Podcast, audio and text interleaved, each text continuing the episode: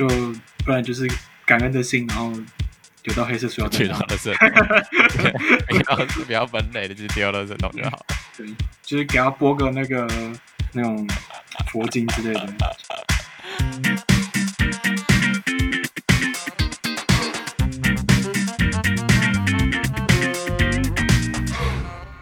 Hello，大家好，我是 Patrick。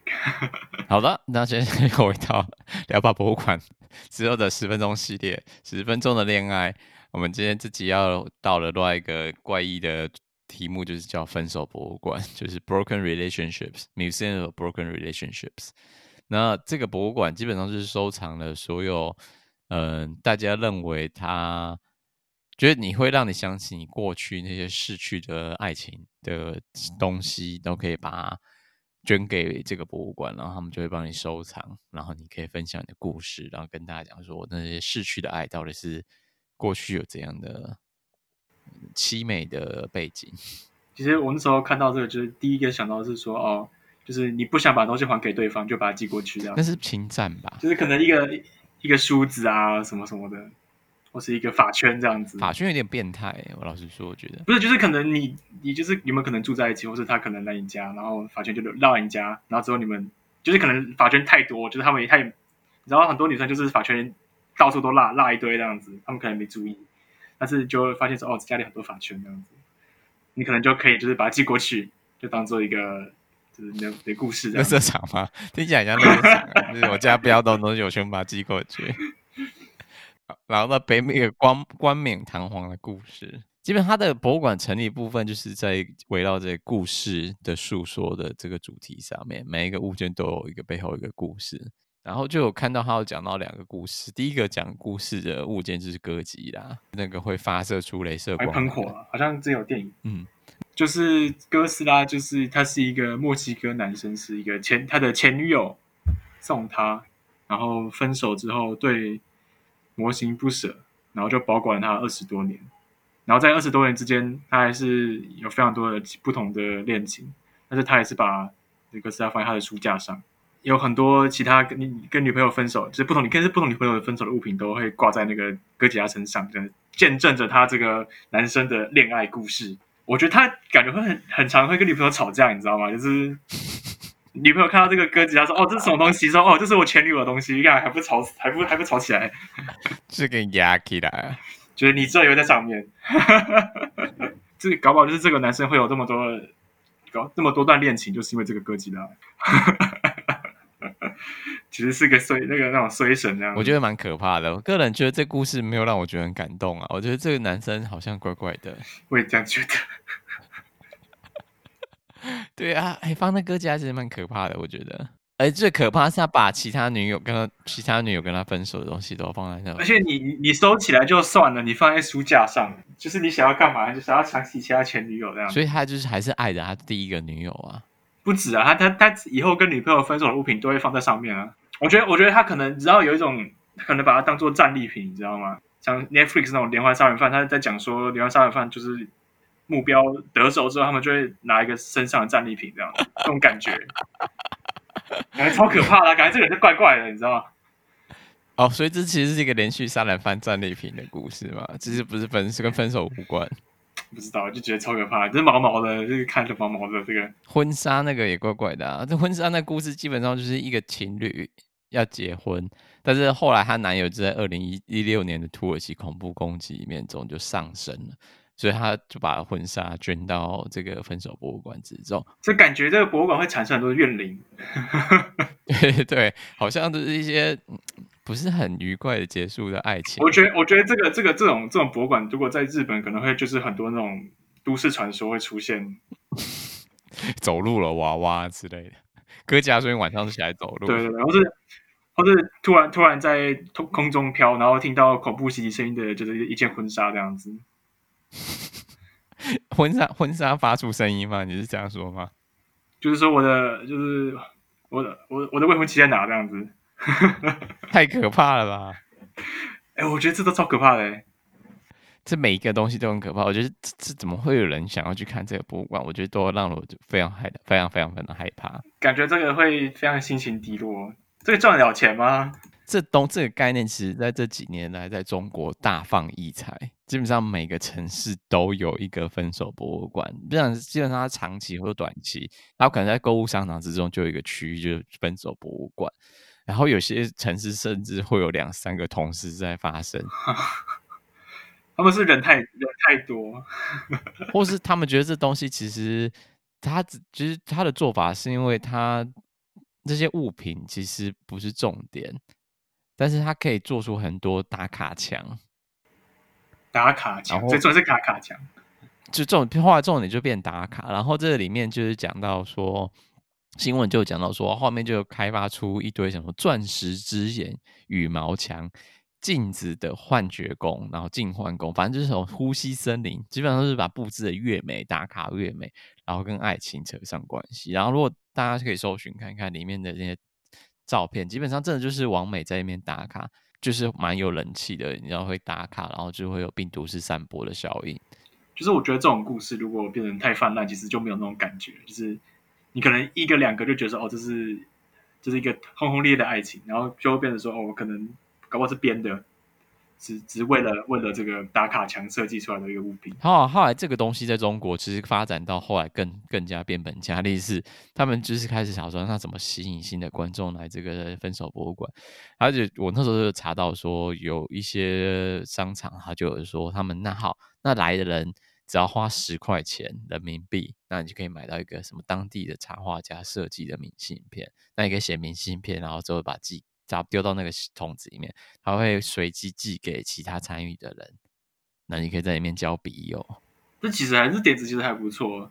所以你就从分手到变成交友，就是产产生另一个新的感情。好像也是蛮，我觉得这这样子，如果这样的话，好像蛮蛮有趣。虽然非常商业化，就是它的 idea 是我觉得是好的。就是说，比如说你逛你逛个博物馆，然后可以交个朋友，这样交个笔友。对。然后有类似的活动是，也是会办那个，就是展览里面的参与的活动。假如说，就是他会办每周会办一个什么叫什么单身狗游戏学堂，基本上就是透过小游戏，就是像相亲的啦，寄就是把那些物分手的物品寄到博物馆，人可以去单身再再配对一次，这样吗？没有，就是单纯就是一般的人去参观这个活动，就可以参加单身狗游戏学堂来认识。就像婚姻介绍所的感觉一样，就是你看展览也可以婚姻介绍所，就整个歪掉，对，它整个整个歪掉了，超歪。然后就从从一个分手博物馆变成这种婚姻婚婚介婚中婚姻介绍的。报道中还介绍，应该是说报道之后就问一些学者，还是什么什么行销行销专家之类吧。他们说这东西最后会做到烂掉，分手博物馆，什么失恋博物馆，他就除了失恋以外，其实大家可以想其他商业模式，像是失业博物馆。失婚博物馆、失学博物馆，我想说失学博物馆是什么？就是你你是中错就可以做一个中错人的博物馆嘛？就可以那个拿个成绩单这样，我的我的成绩没有达到标准，被被退学这样。所以博物馆里面充满就是大家成 成绩单，成绩单听起来好可怕，就不及格成绩单摆摆满这样子。但是我觉得，其实如果如果如果如果把那种台湾的那种国中国小学生的考卷摆出一个博物馆，我觉得是不错的。就是因为真的他们考试什么的也是超级多，就是考到考到手软，然后收收两百五的门票这样子，就是看一下小学生到底考了多少考试这样子。就国英对国英宿舍，你知道最近有个我在看，最近有个节目，我就忘记名字，他就是在考就是国小阶段、国中阶段的可能就是自然课的，的题目。或是生活课、健康课的题目，嗯，然后就发现说，看这里面的题题目其实非常的困难，就是有时候不是奇难无比，那逻辑也很怪异。到底我们国小学，我们国小真的有学这种东西吗？那种感觉。我建议走到结尾部分，是因为既然你有这么多东西可以分手之后会留下来，那最重要的东西就是要怎么收纳哦，收纳嘛，就是毕竟不能就是变成说，好，这是一个资源回收厂，要什么分手的东西就寄到分手博物馆去。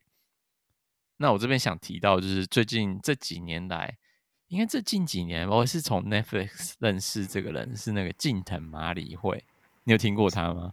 好像有听过，好像有听过。就是他现在他现在人变成一个名词，哎，这个动词，哎，因为他的那个近藤就是空斗嘛 K O N D O，然后 Kondo 现在在那个西洋界就成为一个收纳的名词。真的，Kondo。对。然后近藤麻里惠，因为他他之前是靠收纳，然后就写了一本书，叫做《人生激动的整理的魔法》。然后后来就发在翻译成四十一个国家的语言，然后在各个地方发，就是发扬光大的。他的英文版还在《纽约时报》的畅销书排名长达八十六周，销量接近三百万册，好厉害哦！所以近藤麻里惠其实在他那个整季的 Netflix 节目上就有跟大家讲说他的收纳心法是什么，所以我想说在节目的。这一集的最后面就来聊看收纳心法有几个，然后顺便跟大家分享。所以还没听过金藤麻里会的人，可以透过这些收纳心法丢一些你跟他分手完就可以丢掉的东西。假如不是会有牵扯到什么财务纠纷之类的东西，基本上可丢。那个哥吉拉真的可以丢掉了，我觉得太可怕了。对，这更加绝对可以丢，就更加绝对要丢掉。我我我觉得那个婚纱也可以丢。对，所以。讲到近藤麻里惠的收纳心法，第一步就是他他他在实境秀里面真的超夸张。他说你要把东西捧在心头中，让你感觉到他不会让你怦然心动的感觉，就是你让你还是非常心情非常激动。只要还非常心动的话，你就可以留下来；如果没有的话，你心已死的话，你就可以丢它丢掉了。就是断舍离的第一步。但是我觉得这个很难呢、欸。我觉得这个第一步很难很难做到。你知道，像那个哥吉拉，我觉得他就没办法做到了。对哥吉拉，我觉得那是个人问题。这就收纳心法就不就就没有用了。但是我觉得那是个人的问题，那跟那个收纳心法无关。那个人可能真的有点问题。对对对。但是第二步其实是讲到说，假如说你确定你的心已死掉的时候，要这些要丢的东西存有感恩的心情。那意思是说，如果你要丢掉之前，你可能要对这些物件表达你的感谢，不能很廉价就把这些东西就像拿一个大黑色塑胶袋就把它丢进去里面，这样说哦，我就是再也不会看到你了，拜。想他的第二步的心法应该是想说要好好的道别这些东西，嗯哦、就跟分手有点感觉有点像。这也蛮重要的，因为仪式，因为仪式就是在道别仪式这样的。没有错，然后第三点，其实大部分人在收纳的时候都会知道，也就是说，你那个东西要懂得分类。假如衣服的分类啊，有冬天的衣服跟夏天衣服，或是一些什么公仔，也可以分大的小的吧，不知道，反正就是重点是要依序分类，因为最后你在真的要收进去柜子的时候，你它很多节目里面大部分东西就是。你的家是乱的，就因为因为你很多收纳空间不够，你很多那种层柜啊，你都没有一些收纳的小小小篮子啊什么之类的，所以这些东西要收进篮子的时候，你一定是要分类嘛，不然你也是就是随便丢进一个篮子，就不然就是感恩的心，然后丢到黑色丢到垃圾桶，不要不要分类的，就丢到垃圾桶就好了。对，就是给他播个那个那种佛经之类的，这样超度。哎、欸，这样蛮棒的。其实我喜欢这个 idea。对啊，好了，收纳心法最后一步，最后一步就我觉得这是里面收纳心法我觉得最实用的部分。也就是说，嗯、呃，要第一个要做之前，其实最好的部分先从要帮他排序。假如说要分跟前女友的东西，基本上放最后再整理。假如说是前前前前前前前女友已经完全忘了长相是怎样的话，就可以先整理。因为你只要遇到你那个会让自己心情或者感情最复杂，就是什么回忆涌上心头的东西，基本上会在那边卡关卡很久。嗯，所以这种东西要留到最后。你就是假如说有十件，那最后的话前面九件都做完了，只差一件没做，在那边卡关。但是如果你第一件就开始卡关，后面九件都没做。就像写写考卷的时候一样，就是大家都说要先写简单的，对，先写简单的，等卡关就跳过，之后再回来再写。对对对对，所以整理也是照着同样的心法来制作，不能第一开始又卡关，那就结束了。你就是从卡关卡了，然后之后就陷入忧郁之中，就三天，就就不用整理了。对，就是东西也没整理，然后反而又陷入忧郁之中，好，就像哥吉拉永远都丢不掉一样。二十年，真的很夸张，所以希望大家可以保持这些收到心法，好的看看你是不是囤积狂？如果是囤积狂，就用近藤麻里惠的近藤招来好好帮这些分手之物做一些小小的整理吧。我也是，至少不会有什么大型娃娃之类的吧？大型娃娃哦，我觉得有人送这个蛮可怕的。就是你常常在餐厅吃饭的时候看到，就是有人就是情侣什么周年庆纪念啊，然后就是送了一只超级大的熊。你知道这种大型娃娃之后都会在垃圾袋，或者在路上，一定是第一个被丢掉了。哎、欸，那丢掉很难丢，而且很难搬。那是他请人，那是他特别请人来丢，就是这特殊垃圾。哎、欸，那那那只熊啊，越大的玩偶啊，越需要定期清洗。对，嗯，不然里面真是藏污纳垢，真的很可怕，所有病菌的集合体啊。但是那些洗那些熊，基本上又非常非常的贵。就丢掉嘛，不要送这种东西，拜托。其实基本上这这集就是两个非常实际性的人在聊这些东西，就一点一点罗曼蒂克的感觉都没有。我觉得这种啊、哦，我觉得非浪漫主义，对，非浪漫主义不会觉得说这是非必要啊，这个这种东西，我觉得带去吃饭都好，就是你你拿这些钱去吃一个好一点的东西，我觉得女生会比较开心，就是你或者你表达你的心意这样子。嗯平常就表达你的心意啊什么的，对，嗯哼。那如果那我就回到这个节目来，那你觉得分手博物馆，你会觉得它真的是博物馆吗？我觉得他说就是它算是一种展览嘛。如果还有这种很好的这个组织起来的话，嗯、我觉得算个展览吧，就可以讲他们的每个分手的故事，就不是说哦只是打卡而已。里面都是有怨气的东西，我觉得好可怕哦。找一些会同。正在放佛经啊，正在超度这样。去之前给他开展之前，给他先放个佛经。嗯，他在寺庙旁边办。我觉得我们会下下地狱。我觉得做完这一次，两个人都下地狱啊。不会啦。Anyway，反正这集的话，这重点就是希望各个囤积狂都可以找到自己的幸福，透过近藤麻里惠的收纳心法，都可以就是轻松摆脱你那些。你们家的那些地缚灵，没有办法断舍离的东西。那我们这集就先这样啦，别忘了在这周末把你家的东西好好的断舍离。就先这样，那我们下次再见喽，拜拜。谢谢大家，拜拜。